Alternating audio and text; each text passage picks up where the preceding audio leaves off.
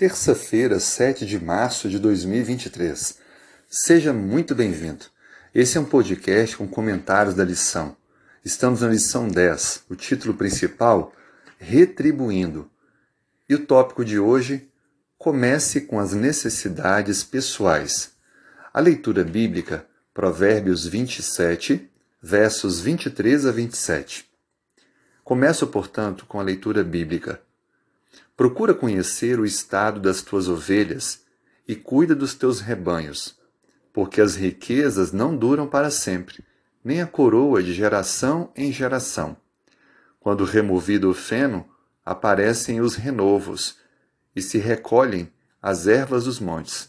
Então os cordeiros te darão as vestes, os bodes o preço do campo, e as cabras leite em abundância para teu alimento para o alimento da tua casa e para o sustento das tuas servas.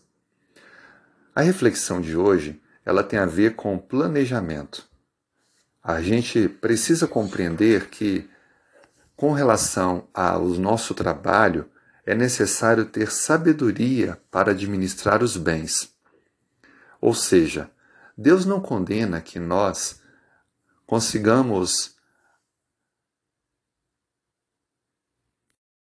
com esforços e dedicação, adquirir riqueza.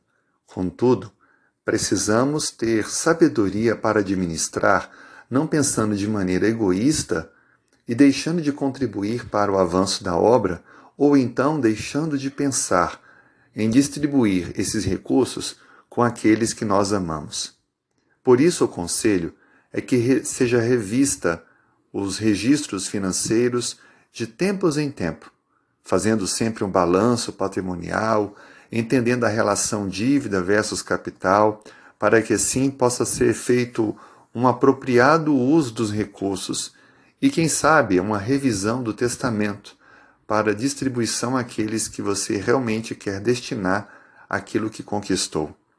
O importante é que em vida possamos honrar a Deus, sendo fiéis a Ele de forma sistemática e pedindo a Ele sabedoria para administrar os recursos que Ele tem nos dado.